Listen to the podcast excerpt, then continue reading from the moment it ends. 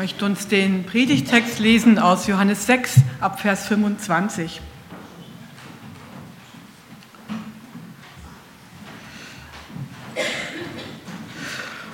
Und als sie, nämlich die Leute, ihn, Jesus, fanden am anderen Ufer des Sees, fragten sie ihn, Rabbi, wann bist du hergekommen? Jesus antwortete ihnen und sprach, Wahrlich, wahrlich, ich sage euch, ihr sucht mich nicht, weil ihr Zeichen gesehen habt, sondern weil ihr von dem Brot gegessen habt und satt geworden seid. Schafft euch Speise, die nicht vergänglich ist, sondern die bleibt zum ewigen Leben. Die wird euch der Menschensohn geben, denn auf dem ist das Siegel Gottes des Vaters. Da fragten sie ihn, was sollen wir tun, dass wir Gottes Werke wirken? Jesus antwortete und sprach zu ihnen, das ist Gottes Werk, dass sie an den glaubt, den er gesandt hat. Da sprachen sie zu ihm, was tust du für ein Zeichen, damit wir sehen und dir glauben? Was für ein Werk tust du? Unsere Väter haben in der Wüste das Manna gegessen, wie geschrieben steht. Er gab ihnen Brot vom Himmel zu essen. Da sprach Jesus zu ihnen, wahrlich, wahrlich, ich sage euch, nicht Mose hat euch das Brot vom Himmel gegeben, sondern mein Vater gibt euch das wahre Brot vom Himmel. Denn Gottes Brot ist das, was vom Himmel kommt und gibt der Welt das Leben. Da sprachen sie zu ihm, Herr, gib uns allzeit solches Brot. Jesus aber sprach zu ihnen, ich bin das Brot des Lebens. Wer zu mir kommt, den wird nicht hungern. Und wer an mich glaubt, den wird nimmermehr dürsten. Brot vom Himmel, Manna, versorgt zu allen Zeiten mit allem, was man braucht. Wer will das nicht? Nun, wir leben in einem Land, in dem es Brot die Fülle gibt. Wohl kaum ein Land auf diesem Globus hat so viele verschiedene Brotsorten wie wir. Da stehen wir vor der Qual der Wahl, wenn wir vor der Bäckertheke stehen. Wenn wir im Vater unser beten, unser täglich Brot gib uns heute, dann geht es um viel mehr als um das Brot vom Bäcker. Brot das steht für alles, was wir zum Leben brauchen. Es steht dafür, dass wir versorgt sind. Dieser Predigttext lädt uns dazu ein, über das Brot nachzudenken. Die Vorgeschichte, Jesus hatte aus wenig viel gemacht. Das erregt Aufsehen. Als sie ihn zum König machen wollten, da entwich er allein auf einen Berg. Fünf Brote zwei Fische und alle werden satt. Das kann man doch nicht einfach so stehen lassen. Da kann man nicht einfach zur Tagesordnung übergehen. Da muss doch mal noch etwas bei herauskommen. Ja, ist da vielleicht eine verborgene Quelle zu einer längerfristigen Versorgung? Und so suchen sie Jesus. Sie stellen ihn zur Rede, sie wollen mehr von ihm wissen. Mehr von diesem geheimen Rezept, das er, woher auch immer er es auch hat. Es geht also ums Essen. Essen ist wichtig. Auch gesund essen ist wichtig. Möglichst das Fleisch in Grenzen halten, viel Gemüse, wenig Fett, zum Frühstück Müsli, da kann man gut in den Tag starten. Andere mögen es vielleicht lieber deftig, die denken an den leckeren Braten zum Mittagessen. Kräftig essen ist wichtig. Eine rechte Grundlage will gelegt sein. Wieder andere leben mit der Einstellung, Feinessen ist gut. Das Ambiente muss stimmen, Kerze auf den Tisch, schöne Tischdecke, ein edles Restaurant, viele verschiedene Gänge in kleinen Mengen. Schön serviert auf einem Teller. Ganz egal, wie unsere Essgewohnheiten sind, der Hunger kommt wieder. Ganz egal, was und wie viel wir essen. Irgendwann stellt sich der Hunger wieder ein. Es bleibt ein Wunschtraum, dass wir ein für alle Mal satt sind. Das gehört zu den Grenzen unseres menschlichen Lebens, dass wir auf Nachschub angewiesen sind. Nun, was für die Nahrung gilt, dass wir immer wieder Neues brauchen, das ist doch auch ein Kennzeichen für viel mehr in unserem Leben. dass wir immer wieder warten auf Neues. Da sind gewisse Sehnsüchte und Wünsche. Die Reisen werden weiter, die Träume größer, aber immer wieder erleben wir, wir werden nicht satt. Ich fand das so schön, das Beispiel vorher mit dem Oktoberfest, das ist auch so eine Sache. Ne? tolle Sache, Spaß haben, aber wir werden nicht satt. Jesus redet redete damals in Kapernaum am See mit den Juden über Ernährungsfragen und er hat damit gleich das Grundthema getroffen, das Grundthema dieser innere Hunger, der nicht gestillt werden kann. Nun, wir leben in einer sehr reichen Gegend, Deutschland und dazu Schwabenland, Sindelfingen, was damals eine Ernte entschieden hat über das Wohlergehen des kommenden Jahres, das ist für uns in einer Zeit in unseren Breitengraden kaum vorstellbar. Und jetzt bleibt Jesus nicht bei dem, was aus Korn und im Ofen gebacken ist. Er schlägt den Bogen und sagt, es gibt mehr. Es gibt mehr als Fladenbrot, es gibt Lebensbrot. Und genau das hatten sie erhofft. Er hatte noch vor wenigen Stunden vorher so viele Menschen satt gemacht. Könnte das jetzt die Lösung für das Rätsel sein? Jesus sagt, ich habe das Rezept. Ich weiß, wie die Nachschubprobleme gelöst sind. Ich weiß, wie der Lebenshunger gestillt wird. Und zwar für alle Zeit, ja, für alle Ewigkeit. Da horchen Sie genau hin. Das wollen Sie sehen. Hat das etwas zu, zu tun mit dem, was er gestern gemacht hat, mit dieser Speisung der 5000? Gibt es jetzt bei Jesus eine Dauerversorgung zum Nulltarif? Schnell lassen sich die Ersten, die um ihn herumstehen, blenden vom Schein. Das wäre doch zu köstlich, nichts zu tun und immer satt zu sein, nicht mehr einkaufen gehen zu müssen, nicht mehr arbeiten zu müssen, einfach immer Tischlein deck dich, alles ist da. Deshalb die Bitte, Herr, gib uns allzeit dieses Brot. Wahrscheinlich hätten wir mitgesprochen. Und so stehen sie da mit offenen Augen, mit leeren Mündern und mit leerem Herzen.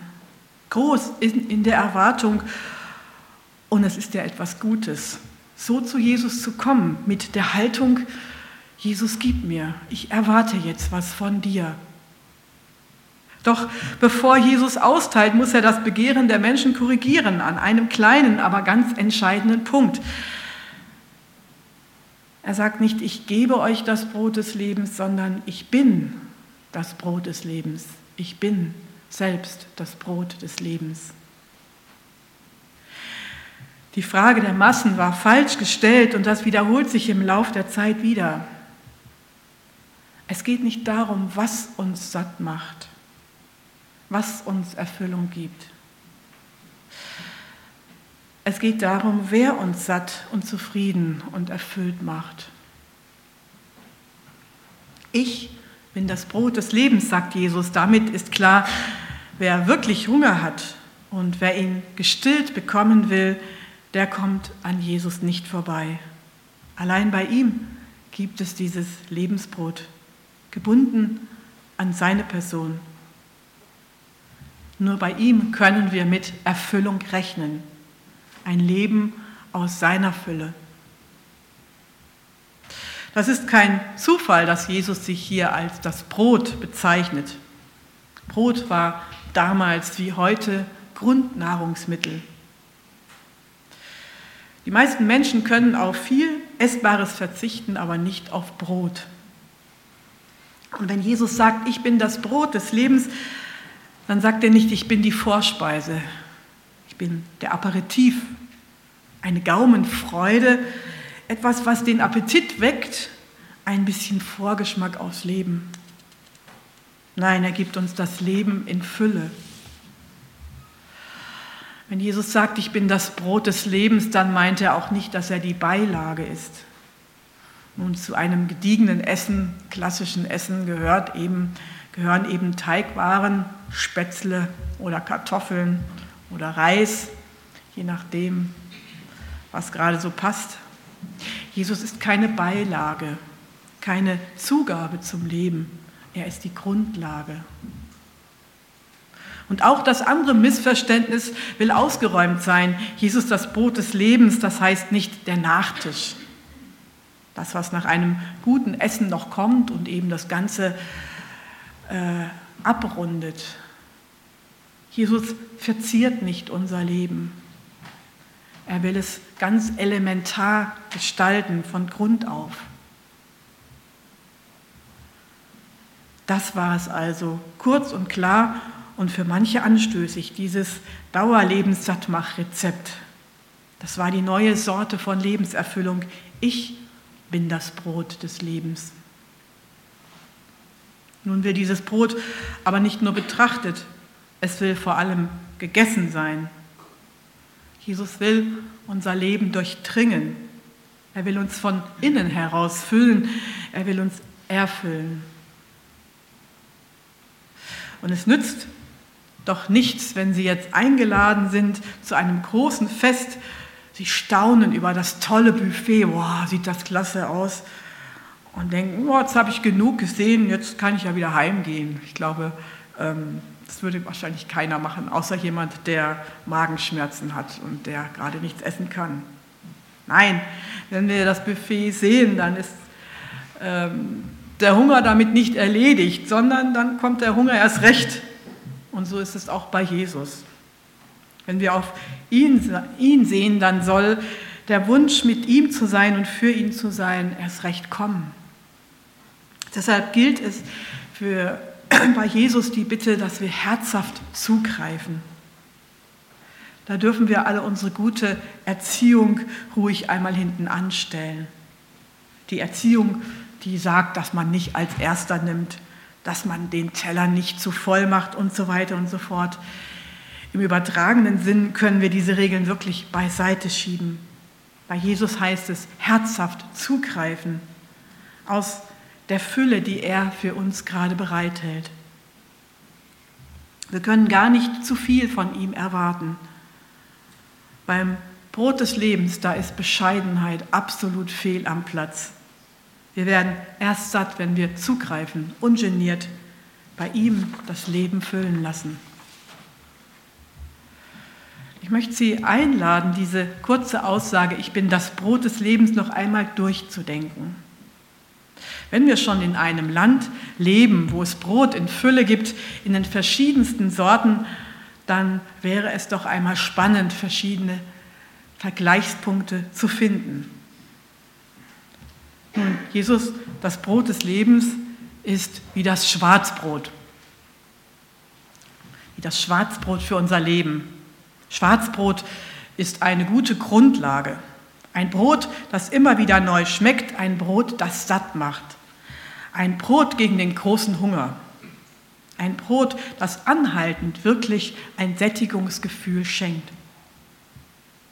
Übertragen dieses Schwarzbrot ist Gottes Wort, was uns satt macht. Wir haben das gerade in dem Beispiel gehört, Bibellesen am Strand ist eben nicht so wie Romanlesen, sondern das gibt wirklich mehr. Und ich habe das Vorrecht als Gemeindediakonin, dass ich viel mit der Bibel arbeite und es an Menschen weitergeben darf. Und ich merke es an mir selber, auch an den Reaktionen der Leute, dass immer wieder dieser Hunger da ist und dass Menschen satt werden unter Gottes Wort, wenn sie Gottes Wort hören drüber nachdenken, drüber reden, es lesen, es für sich in ihre Situation aufnehmen. Gottes Wort macht satt. Viele von uns sind treue Bibelleser und dennoch brauchen wir es immer wieder neu, dass wir darauf hingewiesen werden, dass wir auf den Geschmack kommen. Gottes Wort zu lesen, in uns hinein zu nehmen, so wie es der Prophet Hesekiel einmal eine wie er einmal eine Schriftrolle essen musste und sie hat ihm süß geschmeckt. Ein schönes Bild, kann man sich nicht vorstellen, gell? aber ähm, im übertragenen Sinne, Gottes Wort ist süß, schmeckt gut, macht satt. Ob allein in der stillen Zeit, dazu ergänzend im Hauskreis, im Jugendkreis, in der Bibelstunde oder wo auch immer. Brot, das Schwarzbrot Charakter hat, das satt macht, ist Gottes Wort. Die ganze Bibel hat Seite um Seite Stärkung bereit. Gehen wir mal in unserem Regal weiter an den Brotsorten vorbei. Ein zweiter Vergleich. Jesus ist wie das Vollkornbrot. Das Vollkornbrot, es enthält Ballaststoffe. Ein Brot voller Energie, eben ein Nahrungsmittel mit vollem Korn und voller Kraft. Das ist ausgesprochen gesund und fördert das Wohlbefinden. Im übertragenen Sinn können wir sagen, das Vollkornbrot des Glaubens, das sind zugespitzt aus Gottes Wort seine Verheißungen. Und Gott geht nicht sparsam um mit seinen Versprechen. Ich und Sie, wir müssen uns überlegen, kann ich das halten, was ich zusage? Die Kinder sind ja da immer sehr genau. Ich habe im Kindergarten gearbeitet, du hast aber gesagt. Ähm, Gott geht hier großzügig um. Kaum eine Seite in der Bibel, wo nicht die eine oder andere Verheißung uns entgegenspringt. Und hinter jeder dieser Zusage steht nicht nur eine vage Hoffnung, könnte ja stimmen oder so. Nein, hinter jeder Zusage steht Gott mit seiner Kraft. Und Gott steht zu seinem Wort. Gottes Worte sind Ja und Amen in ihm. So ist es. Er sagt's und es geschieht. Darum kann Paulus das auch im Römerbrief sagen, was Gott verheißt, das kann er auch tun. Es ist nicht nur leeres Gerede, sondern er tut's. Darum ist es gut, wenn wir uns mit Gottes Verheißungen befassen, sie uns immer wieder ins Gedächtnis rufen. Und Gott ist ein Meister im Umsetzen seiner Versprechen. Da unterscheidet er sich deutlich von uns. Und da vergehen manchmal Tage, Monate, Jahre, Jahrzehnte. Denken wir an Abraham, der dem, wo Gott ihm verheißen hat, das Land, die vielen Nachkommen. Es hat eine Zeit gedauert, aber Gott hat es erfüllt. Oder noch vorher die Geschichte mit Noah, der Sintflut und Gott den Regenbogen gesetzt hat und gesagt, solange die Erde aufhört, solange die Erde steht, soll nicht aufhören Saat und Ernte, Frost und Hitze, Sommer und Winter, Tag und Nacht. Und dass er auch versprochen hat, diese Sinnflut nicht mehr zu schicken.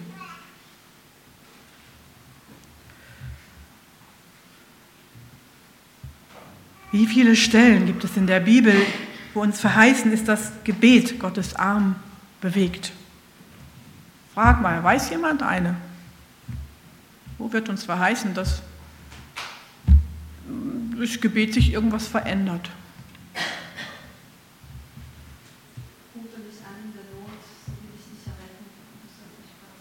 Genau, ich sage es nur für alle, weil hier vorne ist es doch lauter, rufe mich an in der Not. Also ist erstmal eine Bedingung an uns gestellt und dann aber so will ich dich erretten und du wirst mich preisen ich werde irgendetwas tun in deine Not hinein und du wirst mich dann preisen. Noch eine andere Stelle. Ja, bittet, so wird euch gegeben werden. Ja. Dann gibt es noch die nervige Witwe. Bitte? Dann gibt es noch diese nervige Witwe. Da haben wir das, glaube ich, auch hier schon von der Predigt, die dem hartherzigen Richter zugeht und ihr Recht fordert und dann eben auch gesagt wird, um wie viel mehr Vater geben, wenn ihr bittet. Genau. Das Beispiel von der Witwe, die hartnäckig dranbleibt zu bitten. Oder mit dem Freund. Ähm, wenn jemand jetzt klopft und ein Brot haben will, nachts, abends, und der sagt, ah, hier schlafen schon alle und, und äh, kann, ja, kann jetzt hier keinen wecken oder macht nicht so viel äh, Aufwand, so gibt er ihm dann aber doch noch das Brot, wenn er hartnäckig dran ist. Ja. Wenn schon ihr, die ihr böse seid, euren Kindern gute Gaben gebt, wie viel mehr wird euer Vater im Himmel denen Gutes geben, die ihn bitten. Also wenn wir Gottes Wort aufmerksam lesen, da steht eine Menge drin an Verheißungen über, ähm, über das Gebet, dass ähm, da auch was geschieht. Dann nehmen wir doch auch Gott beim Wort, lassen uns dadurch doch auch motivieren, das zu tun. Und wenn in der Bibel steht, ich will dich mit meinen Augen leiten, das ist auch so eine Zusage, dann nehmen wir ihn doch da auch beim Wort. Gott ist da, Er möchte sie, er will mich leiten, er will das ganz konkret heute tun, an jedem Tag, in den vielen kleinen Entscheidungen, aber auch im Blick auf die großen Entscheidungen und Lebensführungen. Er zeigt sogar Sündern den Weg, er bahnt Wege in der Wüste, so steht es in Gottes Wort. Und so gibt es viele Verheißungen. Siehe, ich bin bei euch alle Tage. Das gilt heute, morgen und an jedem Tag. Oder wie oft sagt uns Gott in seinem Wort, dass bei ihm kein Raum für Angst ist. Dann lassen wir uns das doch zusagen, dass wir uns mit Jesus im Boot des Lebens nicht fürchten müssen. Angst und Sorge haben da keinen Platz. Denken an die Sturmstillungsgeschichte, wo Jesus den Sturm gestillt hat. Er ist Herr der Lage. Gottes Verheißungen sind uns gesagt, dass wir uns daran festhalten. Denn Gott hält sein Wort. Er hält sein Wort, weil er mit seiner göttlichen Kraft dahinter steht, weil er es auch halten kann, weil ihm nichts zu groß und nichts zu schwer ist. Ein dritter Vergleich, da gibt es noch das Holzofenbrot. Na, was gibt das denn jetzt, das Holzofenbrot? Hat so einen besonderen Geschmack. Ähm, ich mag es ganz gerne, ist so ein bisschen rustikal, ist auf heißem Stein gebacken. Es ist der Glut ausgesetzt. Es bekommt seine besondere Farbe und dann auch seinen besonderen Geschmack. Jesus ging selbst durch den Ofen des Leidens.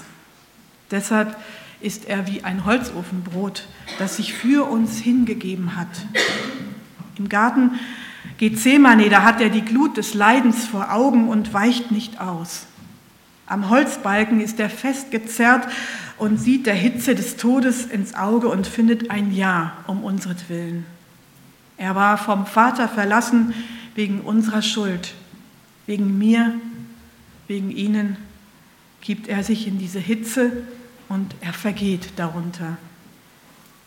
Das Kreuz ist und bleibt das unverrückbare Zeichen, dass Jesus das Leiden, die Schuld und die Verlorenheit dieser Welt und auch meine eigene getragen hat. Seither gibt es Hoffnung in der Schuld, Vergebung. Seither gibt es Hoffnung auch in der Hitze von Lasten und von Krankheit. Und noch ein Vergleich. Jesus erinnert mich an das Knäckebrot. Das Knäckebrot, das kauft man, man stellt es in den Schrank. Man muss ja immer was da haben, gell, wenn mal der Bäcker zu hat oder so, wenn mal Besuch kommt. Es hält nicht nur Tage, sondern auch Wochen und wenn es gut geht, auch Monate oder Jahre. Übertragen ist dieses anhaltende, dieses, diese ausdauernde Art ein Zeichen für Jesu Liebe. Seine Geduld ist grenzenlos. Sie gilt nicht nur Jahre, sie gilt nicht nur Jahrzehnte, sie gilt ein ganzes Leben lang. Und sie dauert, solange diese Erde steht. Jesus geht ausdauernd mit uns um. Barmherzig und freundlich, geduldig und gnädig ist er. So steht es im Psalm 103. Wie viel von dieser Geduld erfahre ich Tag für Tag. Wie oft hat es der eine oder die andere unter uns schon erlebt, dann, wenn wir immer wieder mit der gleichen Schuld vor unseren Herrn kommen und er sagt noch einmal, dir sind deine Sünden vergeben. Gottes Geduld mit uns ist groß. Und dann gibt es noch die ich sage als Norddeutsche oder Mitteldeutsche Brötchen, die Schwaben sagen Bäckle oder die meisten wahrscheinlich. Ähm, in verfeinerter Form ist es auch das Brot. Brot mit feinstem Mehl, Brot, wo uns das Herz aufgeht. Brot für Samstagvormittag, wenn man frei hat und Zeit hat und sich was Gutes gönnen will. Etwas, was Freude macht. Etwas, was unserem Leben etwas ganz Besonderes gibt. Jesus ist diese Freude. Jesus ist der, der unser Leben mit etwas ganz Besonderem erfüllt. Die Freude am Herrn ist eure Stärke. So hat es Nehemia, der Mauerbauer, seinen Mitarbeitern zugerufen und das gilt auch jedem von uns. Hier hast du, hier habe ich Erfüllung, Hier haben wir Freude, die von innen kommt. Ob diese Freude kommt, wenn wir ein Loblied anstimmen, das uns herausholt als manchen schweren Gedanken. Ob diese Freude kommt, wenn ein Gruß eines Bekannten mich erreicht, gerade im rechten Augenblick, und ich sehe Gottes Güte dahinter.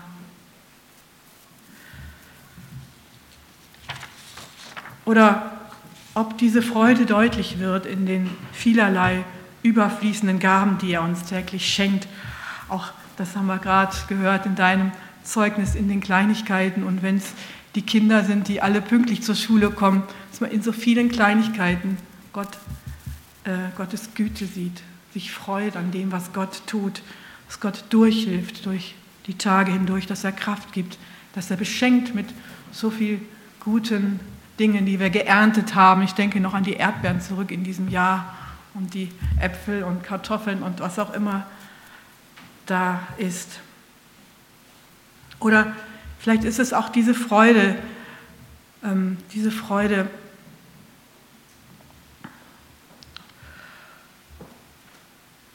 die ihren Grund hat in der Gewissheit des Glaubens, dass uns nichts trennen kann von seiner Liebe und das ist eine Freude, die kann Gott schenken, die kann ich nicht machen, indem er mir das deutlich macht, ins Herz gibt. Ja, nichts kann dich trennen von meiner Liebe, egal was du erlebst.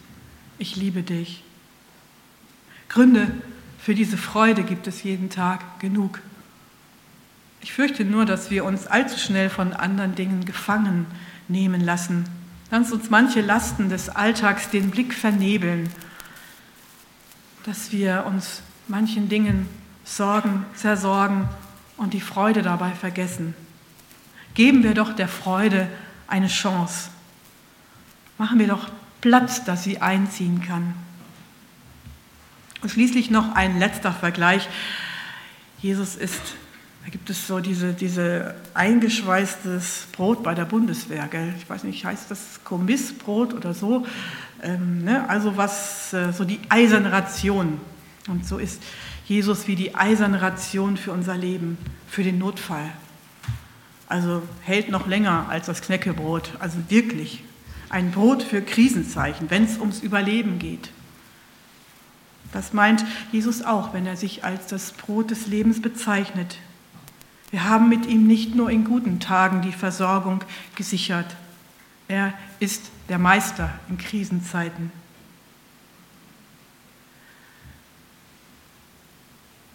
Nein, er verspricht uns nicht, dass mit ihm keine Notzeiten kommen, dass wir dann immer nur noch vor den gedeckten Tischen sitzen und immer nur auf gebahnten Wegen gehen. Das wäre ein falscher Wunschtraum. Aber Gott spricht dir und mir in seinem Wort zu, in Jesaja 43, wenn du durch das Wasser gehst, will ich bei dir sein, dass dich die Ströme nicht ersäufen sollen. Und wenn du ins Feuer gehst, sollst du nicht brennen und die Flamme soll dich nicht versengen. Das gilt. Gott lässt dich nicht los. Auch in Schwierigkeiten, in Krisenzeiten. Wenn alles drunter und drüber geht. Das gilt, wenn Krankheitsnöte hereinbrechen. Wenn mit einer schweren Diagnose alles ins Wanken gerät. Das gilt auch in der letzten Krise, wenn es für uns um das Letzte geht, ans Loslassen, ans Sterben. Wohl dem, der dann um eine eiserne Ration weiß, ein Gotteswort, ein Liedvers, ein Blick auf den Gekreuzigten. Dann, wenn uns vielleicht alles aus der Hand genommen wird, dann wird Jesus uns zum Lebensbrot, zum Überlebensbrot, ja zur eisernen Ration. Dann wird er uns trösten, dann wird er wird uns sein Wort tragen. Wenn alles wegbricht, wenn die Schwäche zunimmt, dann wird er uns stark machen. Darauf dürfen wir uns bei ihm verlassen. Jesus sagt, ich bin das Brot des Lebens. Eine kleine Reihe von Auswahlsorten habe ich Ihnen vorgestellt. Es ließen sich sicherlich noch andere Sorten und Vergleiche finden. Am Schluss bleibt nicht nur die Fülle von Sorten. Am Schluss bleibt das, was Jesus den Menschen damals angeboten hat. Lasst euch nicht nur vom Brot des Lebens erzählen. Denkt nicht nur drüber nach, philosophiert nicht nur drüber, schaut es euch nicht nur an, sondern greift zu, nehmt aus dieser Fülle. Ich bin das Brot des Lebens, sagt Jesus. Und dann die Einladung, wer zu mir kommt, den, wer, den wird nicht hungern. Und wer an mich glaubt, den wird nimmermehr dürsten. Amen. Ich bete noch mit uns.